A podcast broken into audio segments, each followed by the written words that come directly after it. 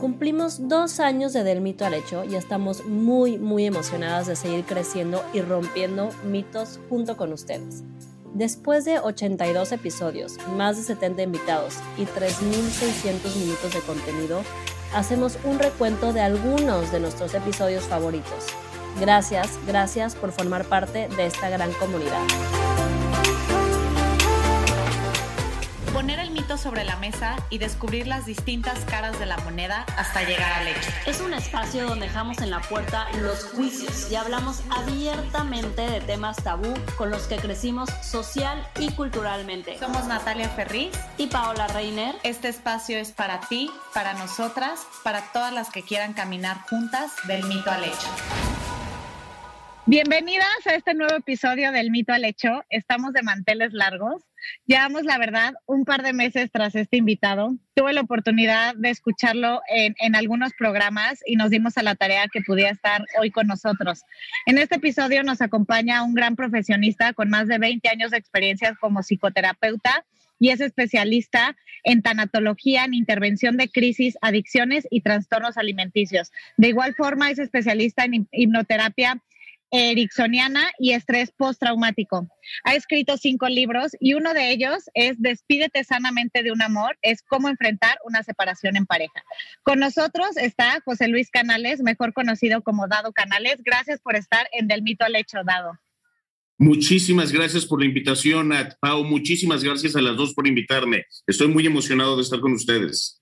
Nosotras estamos súper, súper contentas, Dado. La verdad, nos emociona muchísimo tenerte eh, aquí en un episodio más de Del Mito al Hecho. Y pues para empezar hablando del episodio de hoy, que se va a poner buenazo.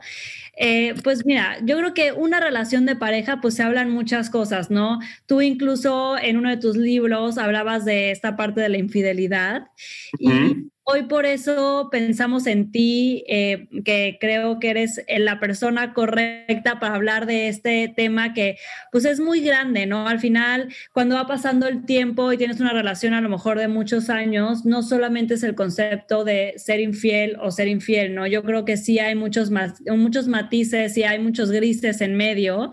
Entonces, eh, pues al final es muy difícil explicar, justificar como que todo, todo, todo este concepto de a lo mejor desde una pareja al exterior o viceversa.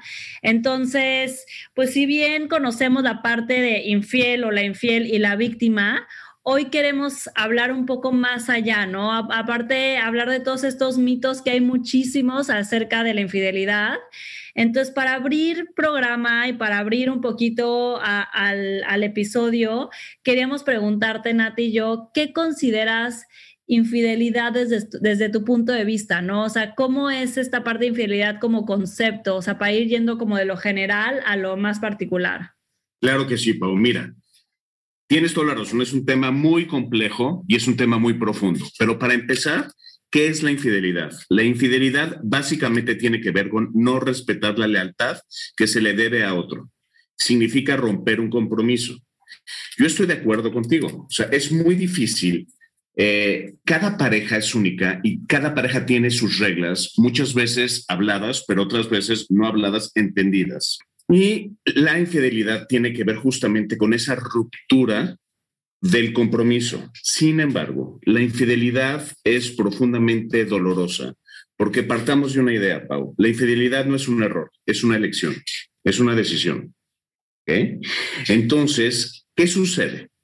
Cuando conocemos a una pareja, se da todo un proceso increíble del enamoramiento, en el cual sentimos mariposas, sentimos que esa persona nos llena, sentimos adrenalina, sentimos adrenalina al 100, claro. Adrenalina al 100. Esas mariposas en la panza, qué, qué bruto, que, que, que se siente increíble. Es como dicen Alberoni, este, Francesco Alberoni, que es un cuate que escribió un libro maravilloso, hablaba que justamente que es la droga por excelencia, el enamoramiento. ¿A quién no le enamorado? Sin embargo, el enamoramiento tristemente termina. No importa cuán enamorado estés, el enamoramiento, o sea, esa sensación de que el otro te llena y esa droga de adrenalina y noradrenalina y todas esas endorfinas que se generan en el, en el enamoramiento, con tienen el tiempo, un fin, tienen un fin. Tienen Escuchaba dado, digo, antes, nada más paréntesis, ahorita que te están escuchando, escuché en, en algún punto, en, en, algún programa que, que, decían que incluso en Estados Unidos estaban ya viendo cómo tratar la adicción al enamoramiento, porque es algo muy, muy cañón y como secretas tantos químicos, ya, ya se vuelve a, otro escenario, ¿no? Pero bueno, ese era un paréntesis. Es que justamente, eh, y vamos a retomar tu paréntesis al ratito en la entrevista, porque claro que esta droga, la droga del enamoramiento, es, es un estado que nos hace sentir un poquito como de manía, lo que debes, lo que yo creo que similar a lo que siente un bipolar en estado de manía, dormir poco, tener mucha energía, querer estar con la otra persona todo el tiempo, estar contento, bueno este estado de enamoramiento, cuando mucho, cuando mucho, dura básicamente entre ocho meses y hasta 14 meses. Después de los 14 meses, lo que sucede, sucede una de dos cosas. O la relación, o sea, acaba el enamoramiento y la realidad es que ves a la persona como realmente es, no, como tú te la imaginaste o como querrías que fuera.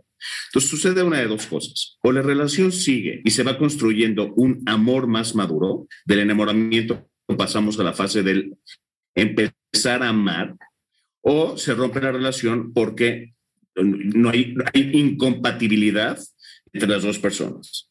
Sin embargo, ¿qué pasa? Pues una relación, o sea, una relación amorosa, algo que ofrece una relación sana, es tranquilidad. Y hay dos cosas que se oponen, la tranquilidad y la pasión. Porque la pasión es desbordada, al contrario, es intranquila, es intensa y en el otro lado, en el amor maduro, se ofrece estabilidad y tranquilidad. Entonces, imagínense, Nati Pau, que empieza la vida de pareja y como vivimos, cómo se vive en el mundo de hoy, pues es un mundo en el cual pues eh, eh, hay mucho estrés, hay desencanto, a veces hay tedio, hay monotonía, hay desgaste. lo cotidiano empieza a cansar. Las rutinas nos empiezan a cansar y empieza en alguno de los miembros o en los dos, pero generalmente es en uno de los miembros, la fantasía de volver a sentir esa droga que alguna vez se sintió. Entonces, ¿cómo, cómo empieza o cómo se, gesto, cómo se empieza a gestar una infidelidad justamente con esta situación de tranquilidad. No es que sea una mala relación de pareja, esta sensación de tranquilidad, de tedio, cotidianidad y con la fantasía y el deseo de volver a sentir lo que alguna vez sentí. Claro. Sí, sí, sí. Y entonces, bueno, recapitulando un poquito, Dado, o sea, tú dices que evidentemente tener como ya nos diste como una definición general de lo que es infidelidad, ¿no? Y que obviamente es entre los acuerdos también que existen en la pareja. También Pau y yo platicando, preparando este episodio, decíamos que culturalmente hablando en México, ¿no? Nos vamos como a muchos juicios. Siempre escuchamos, bueno, a mí me pasa mucho, ¿no? O sea, de todas las partes, escuchamos ya sea de primera mano, por chisme, por historias que muchas veces ni nos incumben, estos lados polarizados de la moneda, ¿no? El pintacuernos o la pintacuernos y por el otro, el otro lado, la pobre o el pobre víctima, ¿no? Y hasta ahí se queda la versión. Yo, de hecho, te escuché en un programa hablar de la culpa, que es uno de los niveles más bajos en conjunto con la vergüenza, ¿no? Pero pareciera que esta sociedad lincha muerte y más tratándose de mujeres, si son las que cometen una infidelidad, con el tema, ¿no? O sea, como con el firme propósito de hacerla sentir esa culpa para que llegue a la vergüenza, ¿no? En psicología, ¿crees que sea como muy natural a nivel humano poner siempre estas etiquetas en una situación así? ¿O también es, en tu experiencia, la verdad es muy cultural en México de cómo se lincha a la pintacuernos o al infiel o, a la, sobre todo a la mujer infiel versus la víctima del otro lado? Mira, te voy a contestar la pregunta en dos fases. Mira, ciertamente, mira, Nat, vivimos en un país altísimamente machista, pero una de las razones por las cuales es muy machista es porque las mujeres siguen siendo machistas. Si tú como hombre eres infiel, es una raya más al tigre, es algo que está mal de alguna manera, pero que es aceptado y que no es tan penado ni tan criticado como si una mujer es infiel. Pero ¿por qué les digo que estamos en un país muy machista? Porque yo que soy terapeuta, frecuentemente me toca que las mujeres, cuando hablan de encontrar una infidelidad a su pareja, a su marido, por ejemplo, con quien, a quien, con quien se enojan profundamente es con la golfa, la zorra, la puta de la mujer. Completamente. Y el güey allá, el, o sea, el, que es un santo, un santo. Sí. no, no, no, un santo, o sea, no un santo, pero a mí me impresiona, de verdad se los digo. O sea, cómo la mujer se va y lincha a la mujer con la que su marido fue infiel. Y yo lo que le digo, o a toda la gente que está sufriendo por una infidelidad, yo le digo, oye, oye, oye, esta mujer a ti no te hizo nada. Tú no tenías un acuerdo de fidelidad con esta mujer. ¿Quién te ni la conocías, digo, a menos de que sea tu mejor amiga, ¿no? Pero... Quien te falló fue tu marido. Me llama la atención que quieras linchar a esta mujer que a ti, a ti no te hizo nada.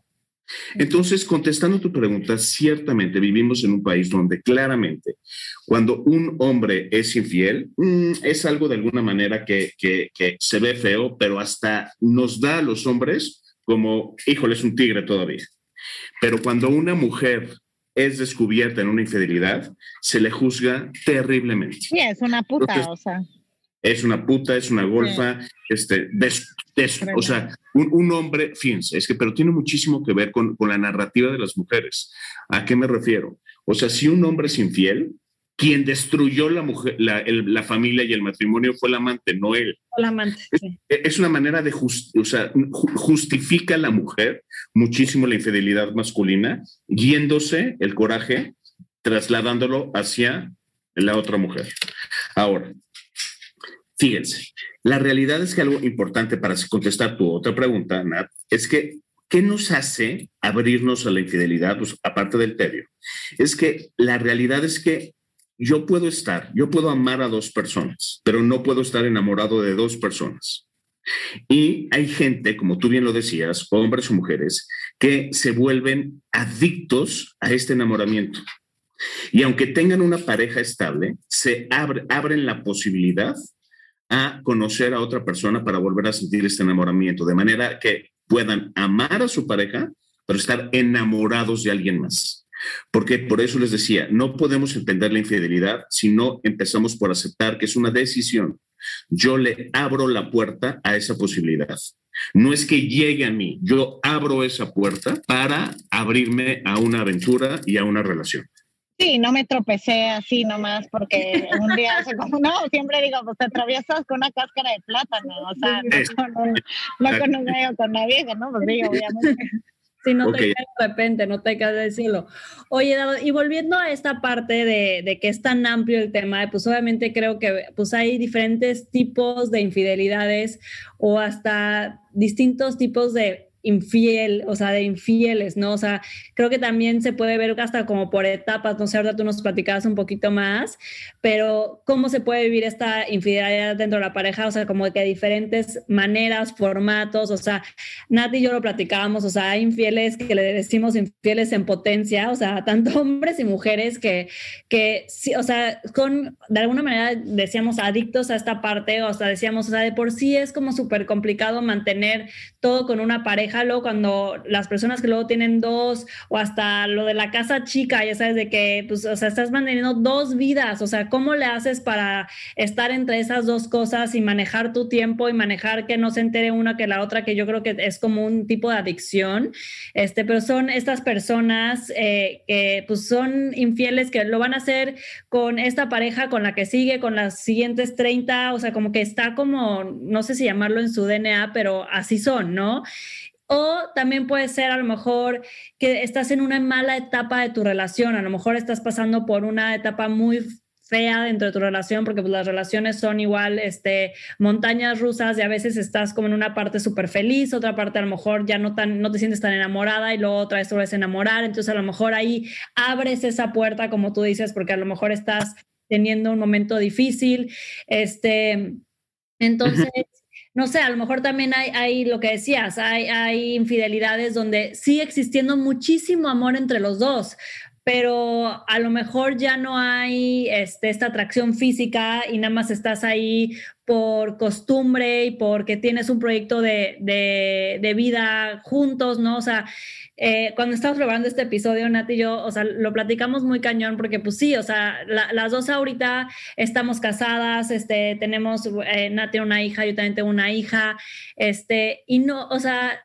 pensar en que a lo mejor tu esposo, no sé, tenga algún tipo de infidelidad y te lo confiese así, no sé, no sé, o sea, ahorita lo digo muy fácil, no sé si, si lo podría perdonar o no, pero no se me haría tan descabellado de que en 10 años, bueno, no sé, no, ni quiero decir años porque de ahorita lo pienso y me pongo fúrica, pero no sé si algún día voy a tener esa, esa, permitir esa parte de mi relación o que sí puede ser una vez y dices, bueno, todos cometemos errores, a lo mejor yo también estaba borrachísima y no me, o sea, como que siento que hay tantos matices dentro de estas infidelidades que, que o estas combinaciones. Es que mira, que se pueda superar algo así o, perdonar de fondo? Es que ve, hay muchas preguntas en esta pregunta. Sí, son como tres en uno. Te, voy a decir, vamos por partes. Primero, definitivamente, ¿por qué creen que es tan difícil eh, perdonar una infidelidad? Primero, porque tú hablabas, Pau, de que todos cometemos errores, pero acuérdense que la infidelidad no es un error, es una elección.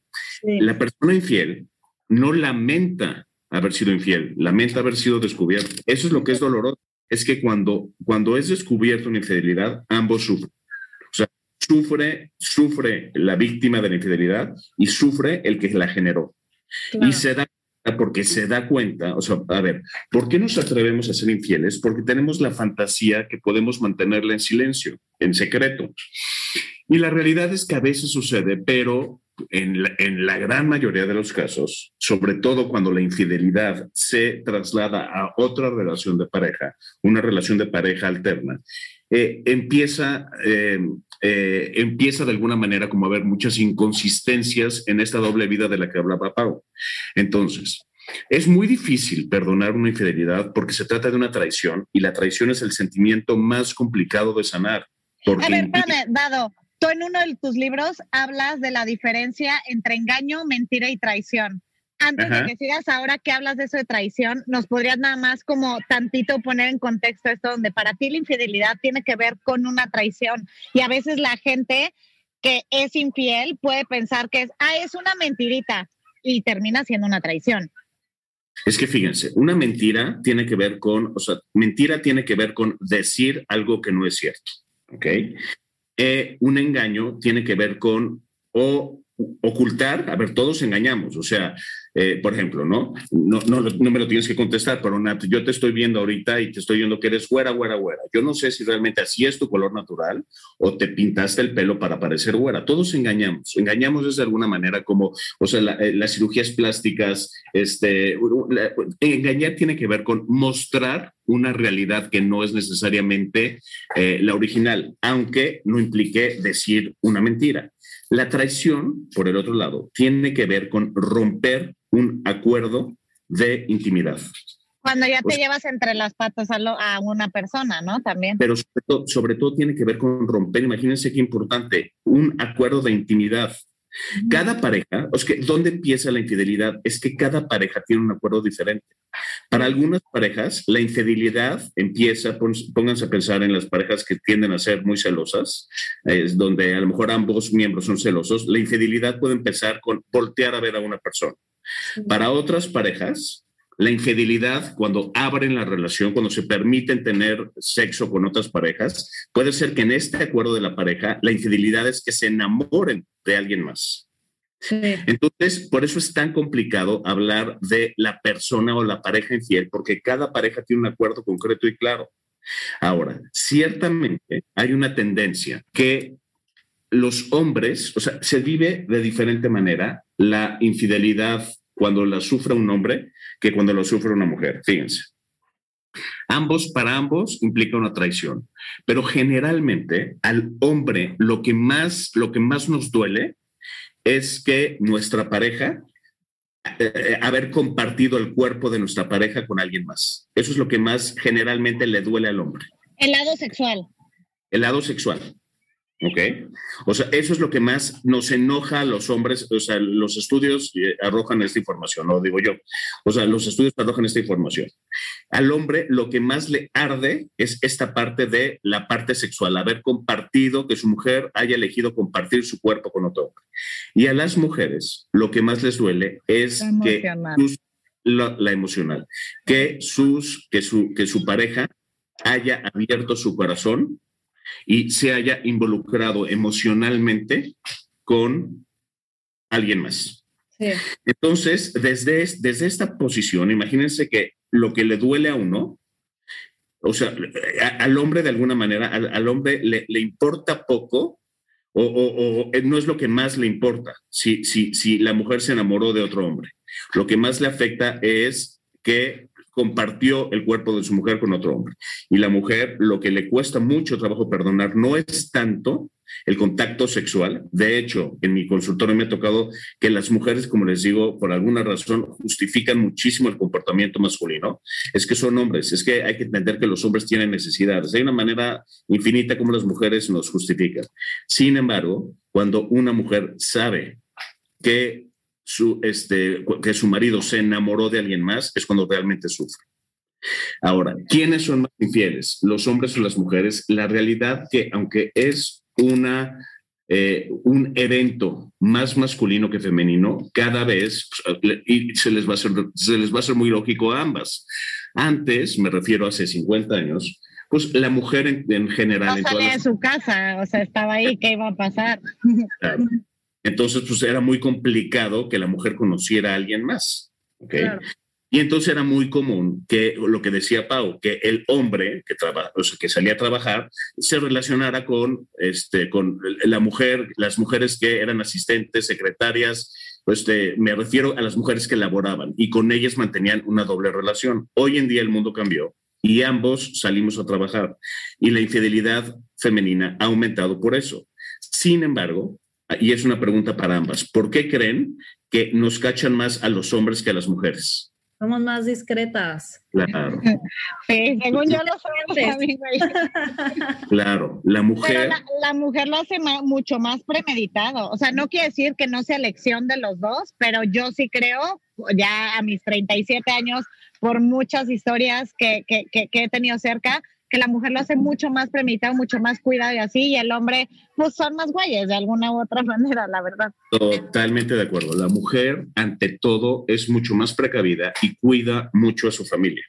Cuida mucho su matrimonio y cuida mucho a su familia. Entonces, aunque, o sea, generalmente si un hombre es infiel, lo vas a acabar cachando, pero para cachar a una mujer es muy complicado por lo cuidadosa. La mujer es mucho más cuidadosa con su familia. Y, Dado, ¿se llega a perdonar una infidelidad en tu experiencia? A eso vamos, a eso vamos, a eso vamos ahorita. Nada más déjenme, déjenme nada más este, contestar un poquito más de Paola. De, de, de, oigan, es que hay muchos tipos de infieles. Les digo, miren, sí. En, en un estudio, eh, no, un, eh, es que no, no, para, para que les doy algo muy, muy técnico. Hay, hubo un estudio muy profundo de infidelidad y resultó que en general el 60% de las parejas, eh, el 60% de las parejas tendrán que enfrentar alguna crisis de infidelidad en su matrimonio. ¿Ok? El 60% de las parejas. Es altísimo. Altísimo, altísimo. En su, en su relación de pareja, el 60% de las parejas tendrán que enfrentar alguna crisis de infidelidad.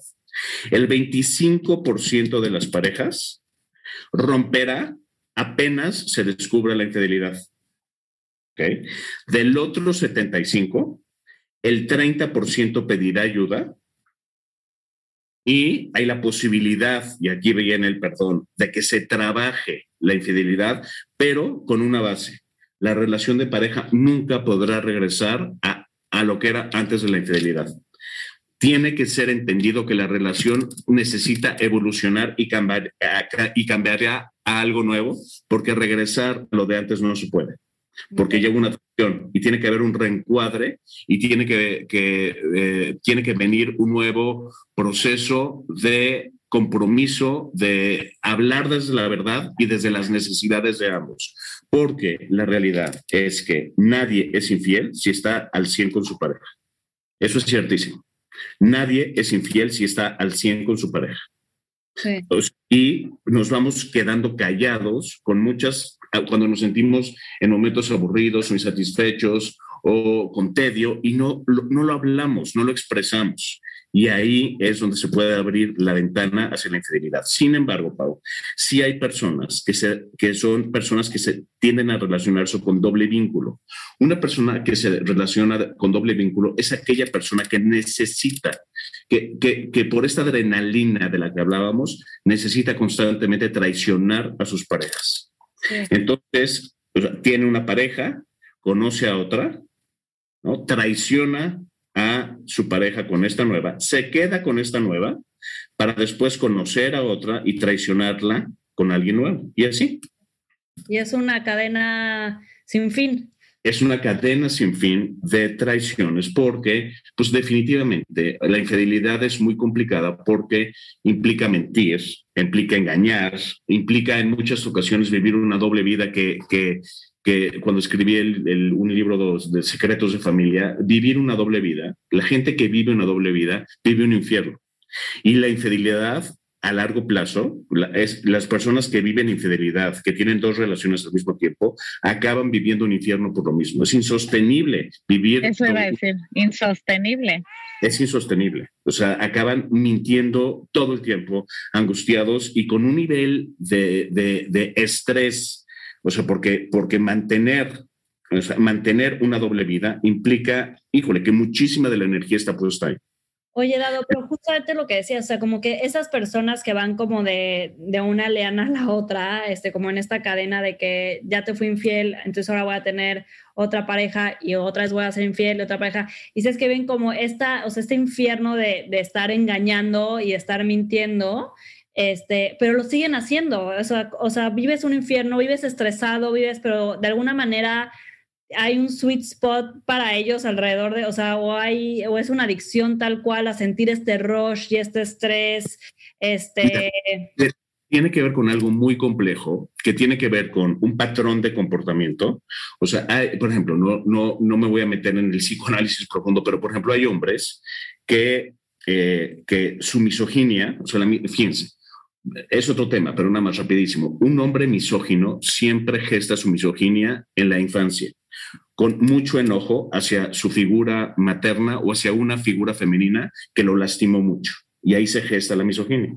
Una manera de castigar a las mujeres si eres misógino o aunque no seas aunque no seas conscientemente misógino es traicionándolas traicionando a una con otra con otra con otra porque te porque así castigas a dos de un jalón. Y se terminan autocastigando más que nada porque pues sí está como decías o sea viven un infierno a veces la gente desde el exterior dice ah este güey con cinco con diez con una con otra pero realmente pues ha de ser también muy alterador tener una vida así. Mira, a menos que seas un sociópata o un narcisista o estas personalidades que no tienen conciencia y que disfrutan de lastimar a los demás, una persona, o sea, porque en general, fíjense, nos lastimamos desde la torpeza, no desde la maldad, en general. Los seres humanos somos muy torpes emocionalmente y muchas veces nos lastimamos desde la torpeza. Y aunque la infidelidad es una decisión, es una mala decisión, pues muchas veces la tomamos por torpes, no necesariamente por malos. Sin embargo, una vez que medimos el daño cometido, evidentemente la culpa es enorme.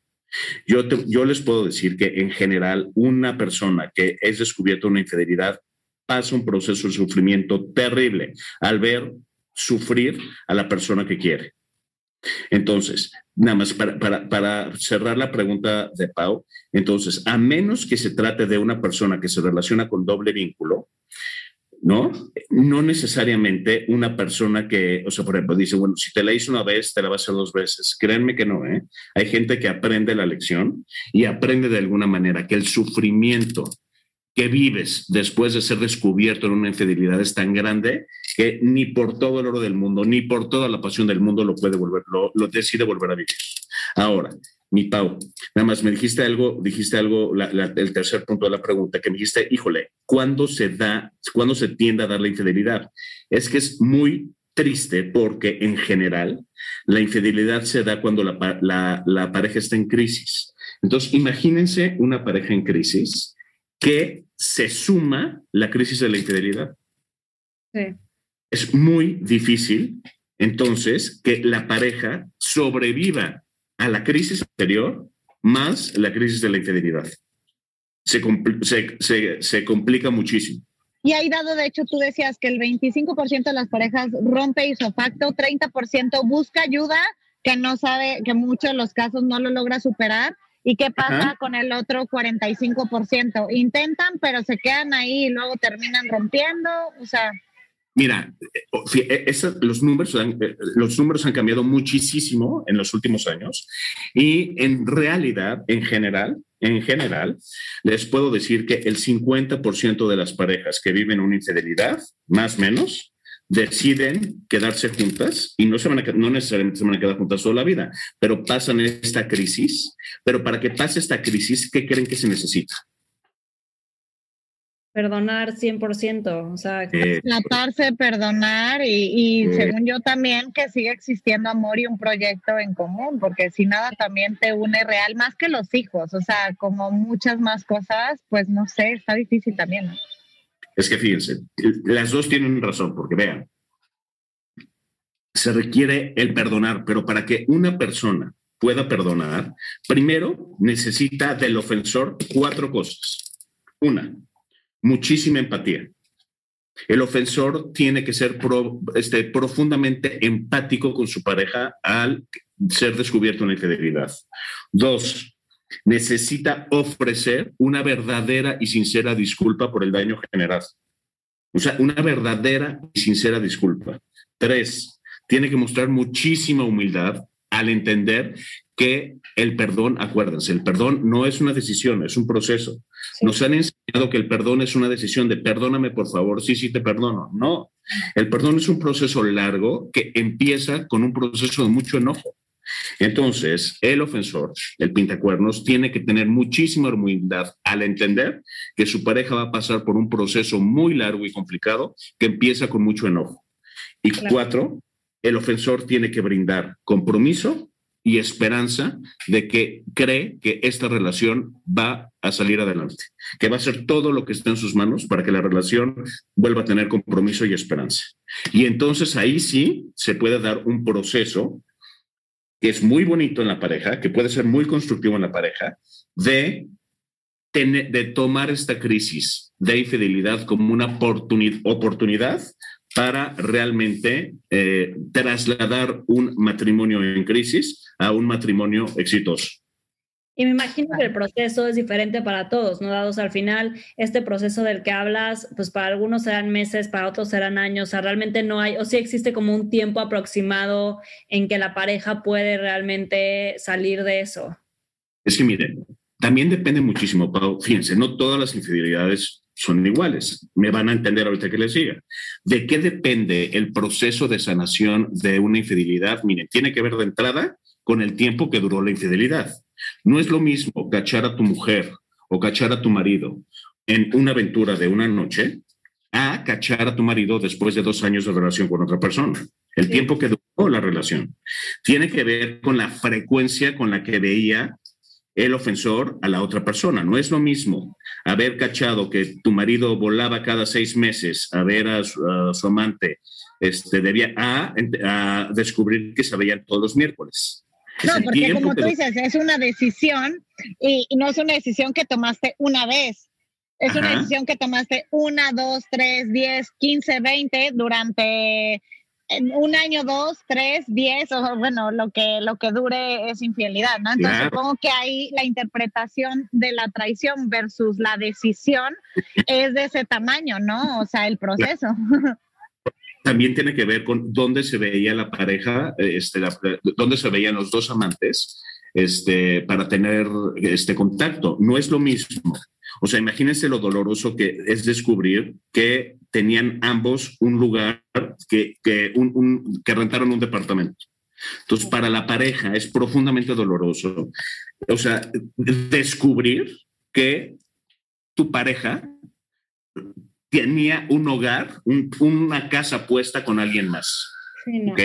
Tiene que ver, también tiene que ver con el nivel de riesgo que corrió la pareja. O sea, es, genera muchísimo enojo el descubrir que, oye, nos pusiste en riesgo, o sea, te pusiste en riesgo porque, porque te, te, pusiste en riesgo físico, de que me pudiste haber este, infectado de algo, a te pusiste en riesgo porque manejabas todos los viernes de, no sé, de, de México a Puebla.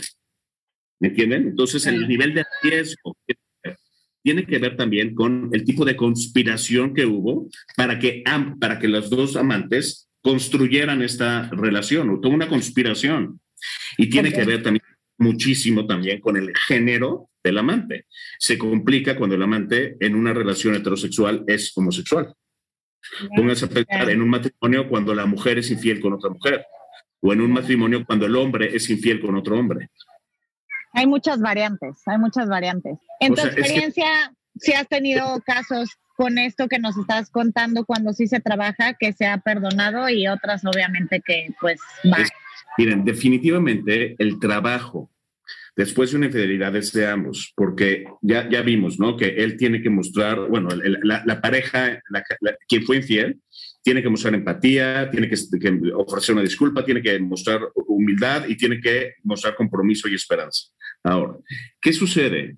Nat, me ha tocado, me ha tocado muchas, muchas veces que, por ejemplo, que uno de los dos, sé que el, el, que fue de alguna manera lastimado por la infidelidad, frecuentemente saque esta carta en siguientes discusiones. Y esto es muy dañino y acaba terminando la relación porque imagínense que el, el que te hayan pintado el cuerno, imagínense que se vuelve como un pasaporte diplomático que como tú me pintaste el cuerno, ya todo lo que yo hago este, tiene menos importancia y la realidad es que no. Cuando no hay perdón verdadero y cuando la persona que tuvo que perdonar la infidelidad no lo deja atrás y utiliza la infidelidad como una manera de justificar cuando ella se equivoca. O sea, es decir, ¿no? Oye, les voy a dar un ejemplo muy cotidiano. Oye, Nat, qué bárbaro, es que este, frecuentemente llegas tarde, llevo esperándote para comer este, media hora aquí en el restaurante. Y tú me dices, pues sí, güey, pero yo no te fui infiel. pues, ¿me entiendes? Entonces ya invalidas o sea, no, de alguna manera ya, ya, ya, perdí, o sea, tengo perdida la batalla. Y este tipo de, de, personas acaban logrando que definitivamente el matrimonio se rompa, porque aunque el infiel quiera reconstruir, tú no puedes pagar la factura mil veces. ¿Están de acuerdo? Sí, una vez que pasas ese proceso que, del que hablas y ya sean meses, años, lo que sea, lo que te tome a ti tu proceso, ya una vez que perdonas, ya tiene que ser un perdón de raíz y justo no estarlo yendo y trayendo y trayendo y trayendo, trayendo la relación, porque si no jamás van a salir de ahí. O sea, y se, acaba rompiendo la relación de una manera mucho más dolorosa y la persona que, que fue infiel, lejos de sentir culpa, termina sintiéndose muy enojado ante la manipulación de la otra parte. Oye, me preguntaste nada más, ¿cuánto tiempo? Mira, en general no hay, cada uno somos diferentes, pero en general una infidelidad por lo menos lleva 18 meses para sanarse.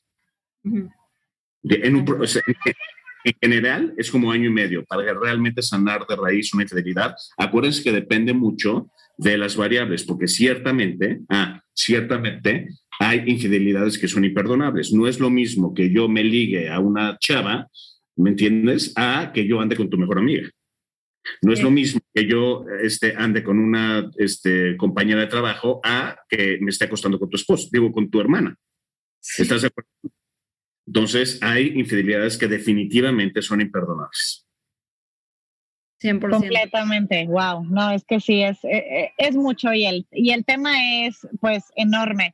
Vamos a pasar, eh, dado a la dinámica de mitos, dentro del mito al hecho, cerramos con una dinámica este, muy específica del tema y del invitado, donde te damos, haz de cuenta, un mito y tú nos contestas por qué es mito o que a lo mejor es mitad y mitad, ¿no? Y te puedes explayar lo que tú quieras, ¿no? Entonces, vamos a empezar con Pau. Tiene por ahí uno muy bueno. Padrísimo. El mito número uno es cuando se ama, no se es infiel. Entonces, esto es un poquito pensando en la parte de lo que hablábamos, o sea, de que a lo mejor no todo es blanco o negro, ¿no? Este, a lo mejor hasta lo platicamos Nati y yo, a lo mejor tienes otras necesidades sexuales este, que tu pareja no te puede dar. Entonces, este, y hablabas ahorita justamente de cuando esa es una pareja heterosexual y luego a lo mejor es infiel con otro hombre o con otra mujer, ¿no? Entonces, este mito de si me ama, no me puede ser infiel. Es que tristemente, al contrario. O sea, es que acuérdense que la infidelidad no tiene que ver necesariamente con falta de amor, tiene que ver con tranquilidad y equilibrio. Entonces, puedes amar profundamente a una persona, pero estar aburrido. Ahora, ciertamente, ciertamente, cuando hay una infidelidad tiene que ver con que se descuidó la pasión en la pareja. La pasión eh, llamándose sexualidad, pero la pasión también la vida lúdica, divertida y placentera de una pareja. Entonces, sí, es un mito porque generalmente generalmente uno es infiel no porque no ame a su pareja, sino porque está aburrido en su vida cotidiana. Ahí está.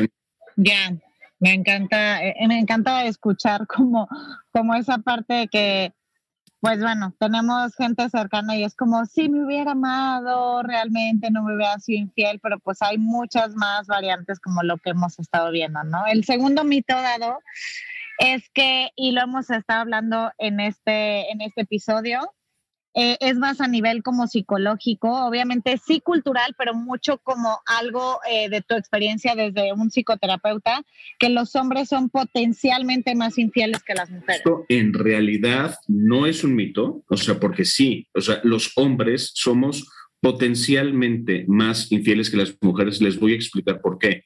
Porque la sexualidad del hombre en general, miren, en cuanto a la infidelidad, o sea, tomando en cuenta tres esquemas, ¿no? Una, una pareja heterosexual, una pareja homosexual de hombres y una pareja homosexual de mujeres. Quien tiene mayor riesgo de vivir infidelidad es la pareja homosexual de dos hombres, porque los hombres tendemos a ser, la psicología masculina tiende a ser mucho más impulsiva.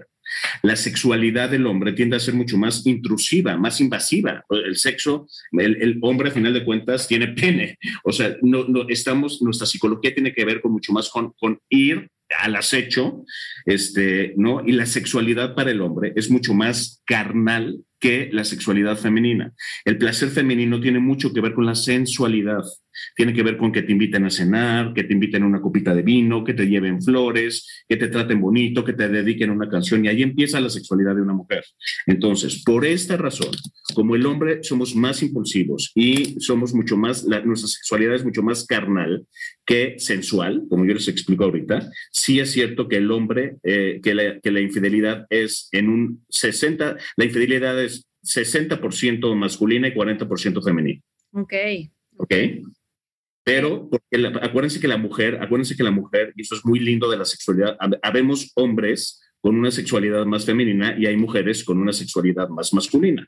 No, no por ser mujer significa que tienes tu sexualidad muy femenina, ¿no? Por ejemplo, hay hombres que tenemos una sexualidad muy femenina y nos gusta la parte sensual, llevar flores, este, llevar a cenar a la pareja, eh, escribirle una carta. Sin embargo, en general, el hombre tiende, es mucho más potencial, eh, tiene mayor probabilidad de ser infiel por lo que les estoy explicando, por esta parte de cacería y esta parte eh, carnal de buscar una aventura y sentir esta adrenalina este, con alguien más.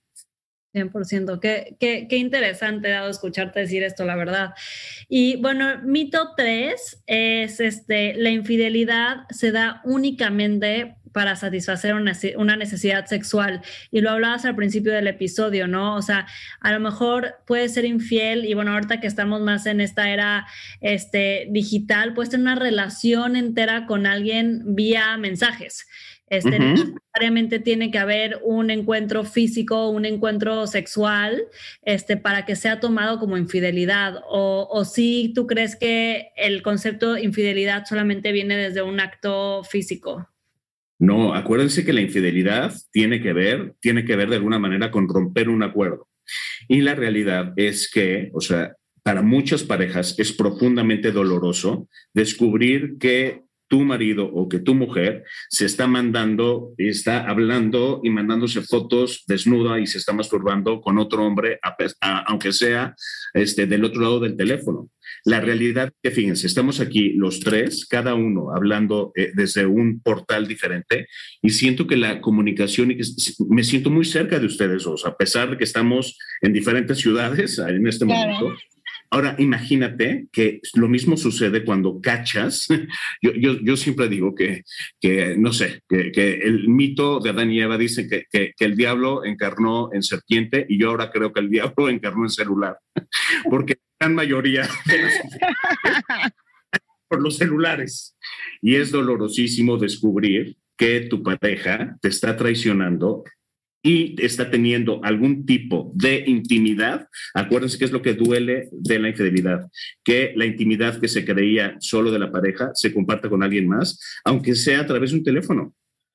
No, y este mito un poquito te lo preguntamos, ¿no? porque es como, perdón, pero en la sociedad machista en la que vivimos, hasta la abuelita, la tía, la, bueno, en mi caso mi mamá no, pero como culturalmente es mucho de, este, ay, hay que tener bien atendido al marido porque si no, o sea, por un tema más sexual o una necesidad sexual, se va a ir con alguien más, ¿no? Pero en realidad hoy en día te das cuenta que la gente, digo, fuera de, como ya lo hemos ido desmenuzando en el, en el episodio, este, de, de, otras circunstancias, muchas veces es porque una mujer se quiere sentir admirada o un hombre admirado o la parte lúdica o de convivencia o de que te hagan reír o de que te la pases bien, obviamente independientemente de que lleve a un encuentro sexual, si así lo es, ¿no? Pero en realidad ya esa, esa concepción pues ha cambiado muchísimo a lo largo del tiempo, ¿no?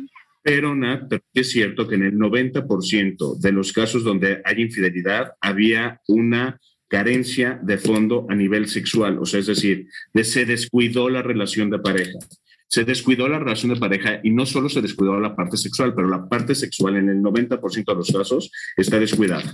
Entonces, yo, yo entiendo que antes las mujeres, como les digo, les digo de corazón, eso me llama muchísimo la atención. No hay mujer, no hay, no hay este, mayor machista que una mujer machista, porque fíjense, ¿a quién responsabilizan las mujeres de que una infidelidad es que no lo atendía? Es que no lo, ahora sí que no, no, le daba sexo, seguro tuvo la... Sí. No, no cumplió, no cumplía con sus obligaciones. Pero estoy de acuerdo contigo, o sea, estoy de acuerdo contigo en el sentido de que hay que trabajar ambos en la pareja, porque la infidelidad definitivamente es una prueba durísima que desde hoy, con, con, las ganas que tengo hoy en día, digo, de verdad que innecesaria prueba le, ponemos a veces a nuestras relaciones de pareja. Es una prueba totalmente necesaria, porque la realidad es que el placer termina siendo algo muy, muy temporal y el daño generado es terrible, se los digo de corazón. Es, es, una, es una elección pasajera, un daño muchas veces este, que, no tiene, que no tiene vuelta atrás, ¿no? Muchas, veces, muchas veces es un daño que no, que no hay manera de... O sea, muchas veces una infidelidad eh, eh, destruye lo construido a lo largo de muchos, muchos, muchos años y lo destruye de tal manera que no hay manera de volverlo a pegar. Claro, con el, el, último mito y con este vamos a cerrar, Dado. Este, es un dicho, y es un dicho que es ojos que no ven, corazón que no siente. Ok, miren, yo estoy convencido, ay Dios mío, es, es, es una gran pregunta porque fíjense, o sea, muchas veces yo le digo a mis pacientes, ¿no?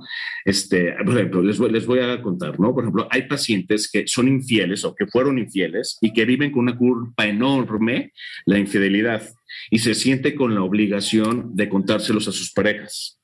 Y es todo un debate, porque yo a veces le digo, compadre, es que por, no seas un honesticida, o sea, vamos a medir el vamos a ver para qué lo haces, para qué lo haces, de dónde viene el hablar esto con tu pareja.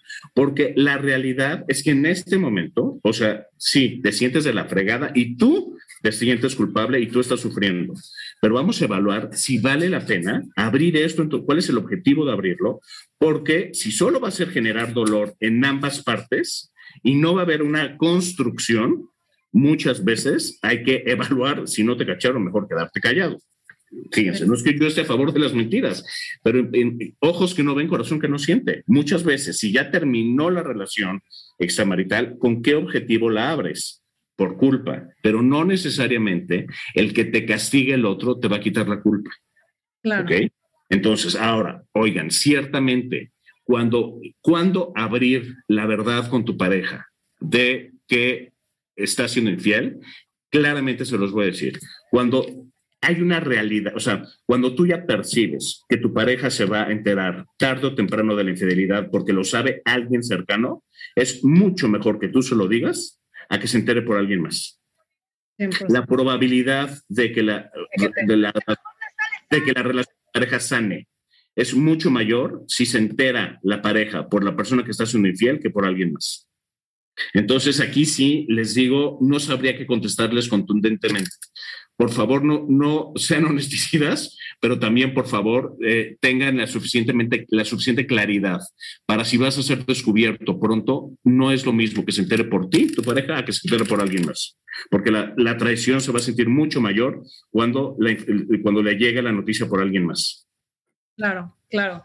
Ay, no, dado ya, tristemente así llegamos al súper final de nuestro episodio. La verdad lo disfruté muchísimo. O sea, por favor, nos tienes que prometer a mí y a Nat que vas a regresar a del mito al hecho, porque creo que tenemos mucha tela de donde cortar y, darle otro sentido a este episodio, eh, que nos compartas más información. La verdad, yo creo que todo lo que compartiste fue muy, muy interesante. Entonces, a las que nos están escuchando, por favor, Sigan a José Luis Canales, que mejor conocido como Dado. Síganlo en Instagram, que está en arroba Dado Canales. Y por favor, sigan a Del Mito al Hecho también, que estamos en arroba Del Mito al Hecho. Muchísimas gracias por estar aquí el día de hoy, Dado. muchísimas gracias por la invitación. Nat, se los agradezco de corazón. Estuve muy contento y les prometo que sí, por supuesto que regreso con muchísimo cariño con ustedes. Más te vale, ya te tenemos un tema pendiente. Por favor, a todas las que nos escucharon, si les gustó el episodio, compártanlo y nos vemos el próximo miércoles aquí en Del Mito al